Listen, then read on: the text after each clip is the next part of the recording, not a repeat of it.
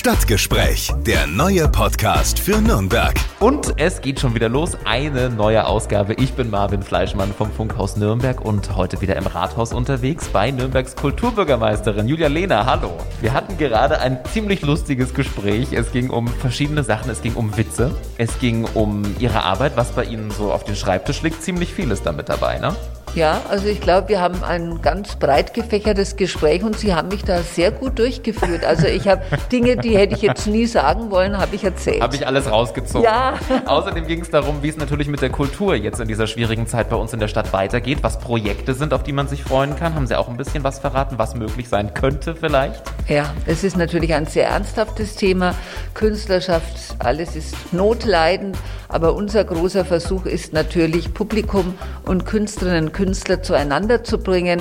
Und wir hoffen sehr, dass die Pandemie sich dahingehend entwickelt, dass das in den Sommermonaten möglich sein wird. Außerdem gab es auch ein paar private Einblicke, was sonntags im Hause Lena so passiert, wenn Sie Klöße und Schäufele machen und die ausfahren, die sind sehr beliebt, ne? Oh ja, also ich kann über die Abnahme nicht klagen, wird gern genommen. Sehr gut. Das alles und noch viel mehr jetzt.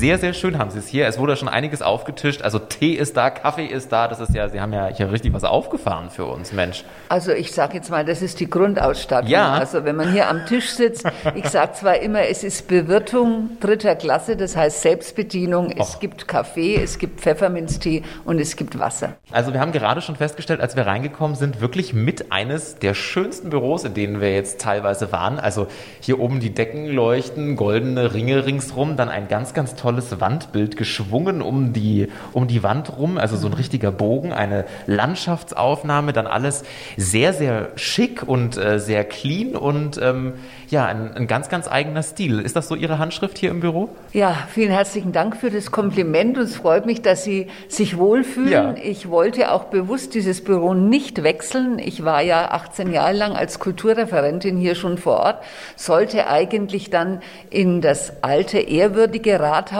umsiedeln. Aber mir war es wichtig, dass ich auch hier bei meinem Team enger bin.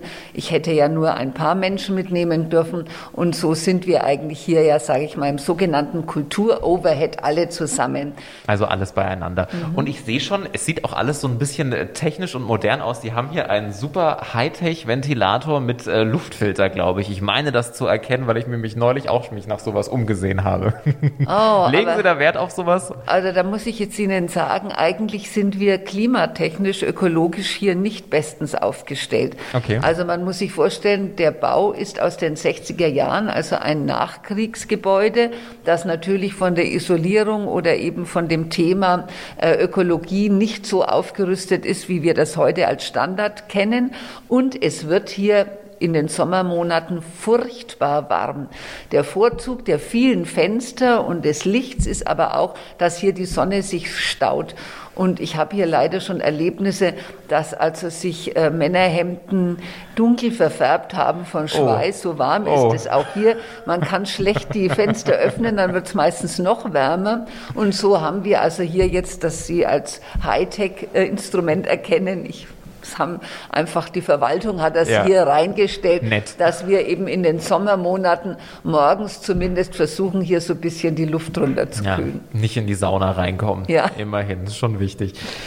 Ja, Frau Lehner, jetzt ist es ja so, dass äh, gerade kulturmäßig ähm, alles so ein bisschen lahm liegt durch Corona. Was sind denn so Signale oder ja, ich sag mal ein bisschen Hoffnung, was man der Kulturbranche gerade so mitgeben kann? Keiner weiß ja ganz genau, wann wird es wieder irgendwie möglich sein. Gerade die ganzen Events, die wir im Sommer in Nürnberg haben, das ist ja alles schon sehr, sehr runtergefahren. Vieles, vieles abgesagt. Auf was können wir uns denn trotzdem in diesem Sommer jetzt kulturtechnisch noch so freuen? Was steht an? Was plant die Stadt? Wir sind in der Tat in einer mehr als schwierigen Situation schon seit über einem Jahr mittlerweile. Wir wissen, dass die Künstlerschaft notleidend ist, nicht nur finanziell, sondern einfach auch das Bedürfnis, auf der Bühne zu sein, Kontakt zum Publikum zu haben. All das ist mehr als schwierig geworden, ist unterbrochen worden. Wir haben vieles geplant an Ideen, die wir letzten Endes aber dann auch wieder zurück abwickeln mussten. Beispielsweise eben unsere unsere Lichtprojektionen, die wir gerne in der blauen Nacht gemacht haben, die hätten, die haben wir isoliert, aber auch die müssen wir verschieben. Wir fahren nach wie vor auf Sicht. Wir mussten leider das Badentreffen bis jetzt absagen, halten aber nach wie vor an unseren Klassik Open Airs oder Stars im Luitpoldhain fest, wenngleich das natürlich ganz anders durchzuführen ist, also mit Abstand, mit Reservierung der Plätze. Schauen wir mal, ob das gelingt. Aber darüber hinaus haben wir natürlich versucht, Alternativen zu schaffen. Wir werden beispielsweise das Projekt Lost and Found mit 23 Künstlerkollektiven aus der Region durchführen im Burggraben. Also diese Planung steht noch nach wie vor. Wir möchten anstelle des Badentreffens eine Bühne für die regionalen Musikerinnen und Musiker hier anbringen am Spittler Torgraben, organisiert durch die Musikzentrale. Also das wird bestimmt ein sehr schönes Format. Darüber hinaus wollen wir noch einmal probieren, diese sogenannte Seebühne anzubringen am Dutzendeich, wo man einfach dann Musik, sage ich mal, im Faltboot oder eben im Ruderkahn schwimmend erleben darf. Also all diese Projekte sind nach wie vor so, als würden wir sie umsetzen können und das hoffen wir. Dazu wollen wir aber natürlich auch immer wieder, und das ist uns ganz, ganz wichtig, auf Freiflächen in unseren Dienststellen der freien Szene eine Bühne bauen. Also wir sind einmal durch alle Spielstätten von uns gegangen, durch unsere Kulturläden. Also allein da denkt man über sehr, sehr viele Veranstaltungsmöglichkeiten nach. So natürlich die Pandemie es uns zulässt. Aber es ist uns ganz wichtig, eben noch einmal Publikum analog wieder den Künstlerinnen und Künstlern zuführen zu können. Mhm. Wenn man jetzt durch Nürnberg geht, merkt man schon so ein bisschen, da tut sich was. Auf der Insel Schütt wird tatsächlich schon der Stadtstrand aufgebaut. Da merkt man, da ist auch ganz viel Hoffnung mit dabei und hoffen, dass es dann auch wirklich klappt. Was können Sie denn der Veranstaltungsbranche so mit auf den Weg geben? Was sagen Sie den Leuten, die fragen, wann können wir wieder, wann dürfen wir wieder? Ähm ja, leider, leider. Also wir werden immer wieder gefragt, ja, was ist euer Öffnungsszenario? Also dieses Öffnungsszenario haben wir als Trockenübung schon mehrmals geplant, ob am Opernhaus, ob im Staatstheater oder natürlich eben, ich habe die Events ja schon alle geschildert und äh, leider mussten diese Ideen immer wieder in der Schublade bleiben. Wir hoffen darauf, dass die Inzidenzwerte einmal durch die Impfung jetzt mehr oder weniger nach unten gehen und wir hoffen vor allem darauf, dass es möglich wird, wenn die Sonne scheint, wenn wir uns im Freien aufhalten dürfen, dass wir dann mit Abstand und mit allen Hygieneregeln eben die Dinge wieder zur Durchführung bekommen. Mhm. Jetzt ist ja Ihre Position Kulturbürgermeisterin, als ich das das erste Mal gehört habe, dachte ich mir, das ist schon was Besonderes. Man hört es zumindest nicht so oft. Warum ist gerade Kultur bei uns in Nürnberg so, so wichtig, ähm, dass man, ja, ich sag mal, sogar eine Bürgermeisterin diese Stelle hat und das ja wirklich einen großen Stellenwert hat bei uns? Mhm. Ja, diesen Stellenwert, ähm, den macht eigentlich letzten Endes Kultur an sich aus.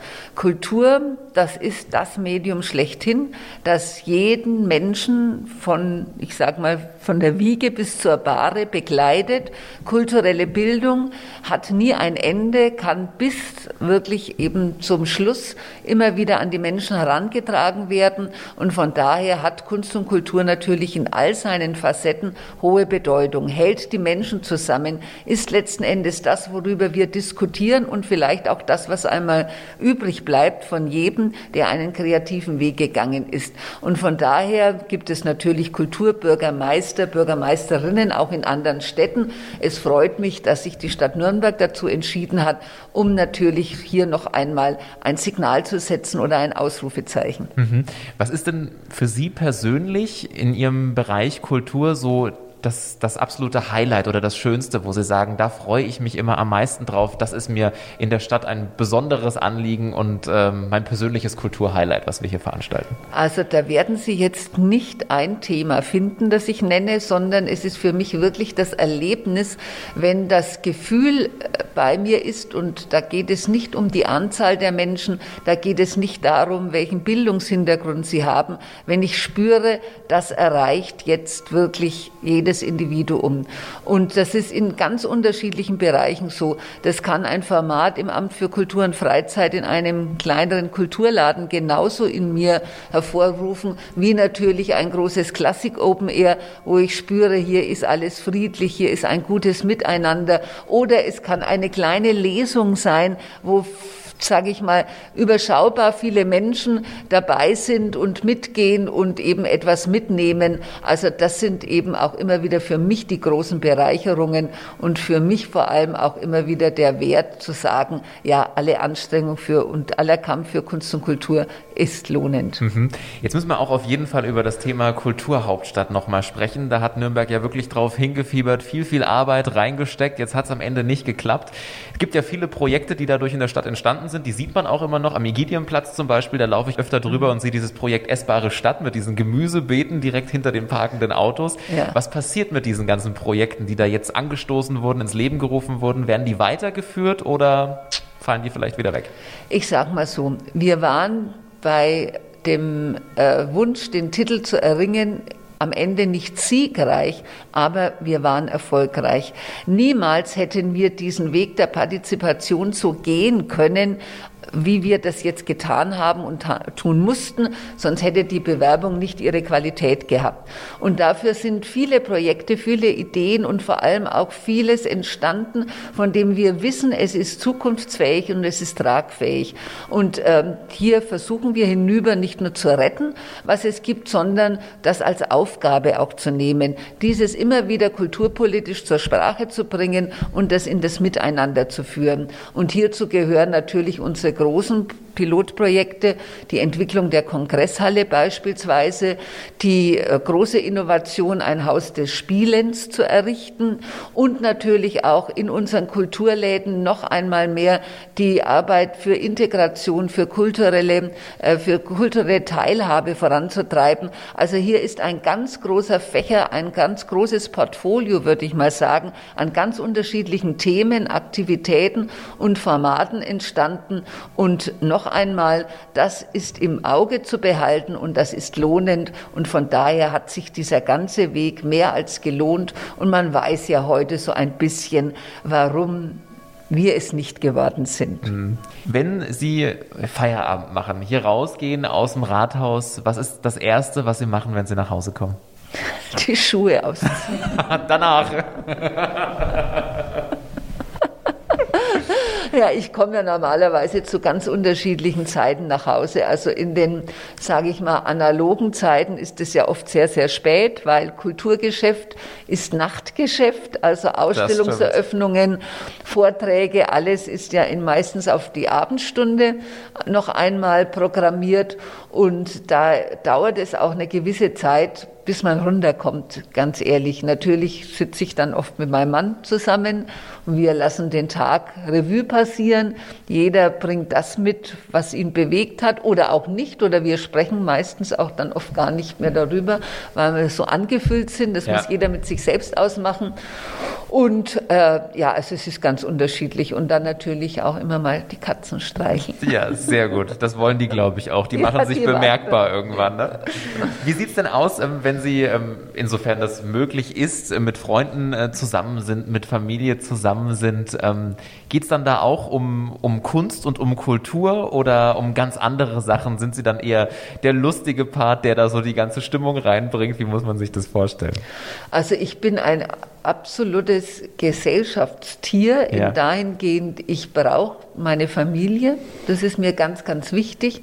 Ich bin auch jemand, das kann ich ja verraten, die ab und zu am Sonntag so richtig fränkisch kocht ja? und alle am Tisch habt. Oh, was gibt's da? Oh, da gibt's wirklich das, was man eigentlich so unter der Woche halt oder nicht normal auf dem Speiseseller. Es gibt das Schäufele mit Klößen oder eben den Rinderbraten oder und natürlich immer viel Salat dazu.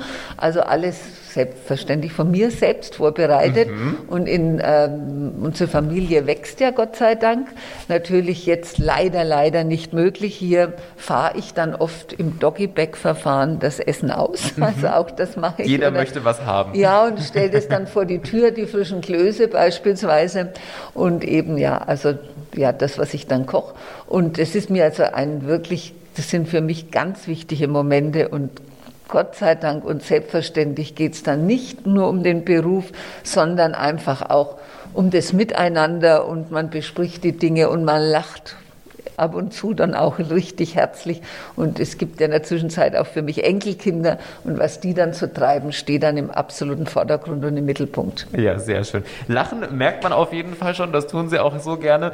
Sind Witze dann auch ein Thema irgendwie? Mögen Sie Witze? Erzählen Sie vielleicht selber auch gerne Witze? Also ich bin keine Witzeerzählerin, weil es ist komisch, ich kann mir immer nur einen merken, den erzähle ich dann so oft, also bis mein Mann schon die Augen verdreht. Den kennen wir schon. Nee, den kennen wir schon. Aber ich finde, Humor einfach ist das Essentielle in unserem Leben. Und ich habe das Glück, einen sehr humorvollen Mann zu haben, die Witze gehen oft zum einen Lasten, wenn ich ganz ehrlich bin, aber ich muss trotzdem furchtbar drüber lachen und finde das gut. Ja, also eine humorvolle und die darf auch manchmal ein bisschen ironische Unterhaltung, das ist genau richtig. Das ist die Würze, würde ich sagen. Sehr schön. Gibt es denn diesen einen Witz, den Sie immer erzählen, den Sie Im Moment habe ich keinen Keine. mehr. er kommt und geht mal. Sehr schön. Sagt Nürnbergs Kulturbürgermeisterin Julia Lehner. Vielen lieben Dank. Ich danke Ihnen. Stadtgespräch, der neue Podcast für Nürnberg. Einblicke ins Rathaus, aktuelle Themen, persönliche Gespräche. Jeden zweiten Donnerstag neu. Alle Podcasts jetzt auf podyou.de, deine neue Podcast-Plattform.